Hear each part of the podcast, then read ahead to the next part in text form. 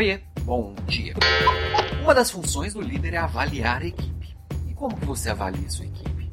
Ah, Alan, eu avalio lá com os processos da empresa mesmo, que o RH manda, lá eu faço. Esse é o jeito formal da empresa, que pode ter, cada lugar tem o seu jeitão, os seus métodos, suas ferramentas para poder fazer. Eu estou perguntando você, você líder, como é que você olha para as pessoas da, da sua equipe?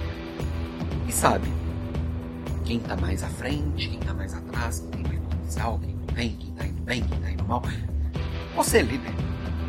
A sua percepção enquanto líder, o seu olhar enquanto líder, como é que você olha para a sua equipe? Olha, tem várias formas de se fazer isso. Eu sei que tem ferramentas formais e cada empresa tem o seu jeitão e tem sua metodologia. Eu gosto de olhar sob a seguinte ótica, tá? Sempre que eu vou avaliar alguém na minha equipe, como um todo, sabe? Sempre. E independente se eu tenho que promover alguém ou mandar alguém embora. E às vezes nós líderes recebemos essas incumbências, né? Ah, precisa reduzir alguém daqui, quem eu escolho? Ou tem aqui uma. Você tem a oportunidade de dar um aumento para alguém, oferecer um mérito para alguém, para quem eu ofereço. Eu olho para três coisas. E acho que a primeira coisa é assim, o líder ele sempre tem que entender o papel dele. Não é oferecer o melhor para aquela pessoa que tem mais afinidade pessoal. Isso é um erro muito grave. Tá?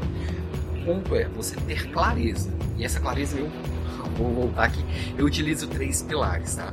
O primeiro deles, obviamente, é resultado. E resultado, eu olhando para o passado. O que, que a pessoa já entregou? Como que ela entregou esse resultado? Ela entrega, ela realmente desempenha? Então, número um, olhando para o passado, em desempenho.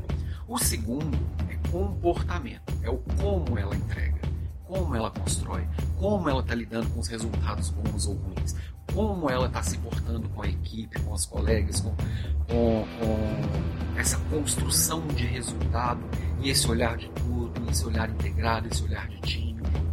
Então é o ponto. Em segundo lugar, então, em primeiro lugar, é, é resultado, em segundo lugar, comportamento. Comportamento é hoje, né? E o terceiro pilar que eu olho é o amanhã, que é o potencial. Dentro do que eu estou buscando fazer, o que a empresa está dizendo que vai construir, dentro do que o mundo oferece de oportunidades e dentro do futuro que eu espero construir junto com a minha equipe. Quem são as pessoas mais preparadas para esse futuro? Quem são as pessoas que realmente se adequam e têm potencial de performar bem também no futuro? Então eu pego os três pilares: passado, que é resultado, presente, que é comportamento, e futuro, é potencial. Se eu olhar para esses três pilares de forma equilibrada, eu vou sempre tomar boas decisões e no dia a dia eu tenho potencial de, de desenvolver a minha equipe com um olhar claro, organizado e, e direcionado. E dar clareza para a galera, né? Se as pessoas sabem exatamente onde você está olhando, isso tira muita insegurança, isso gera confiança.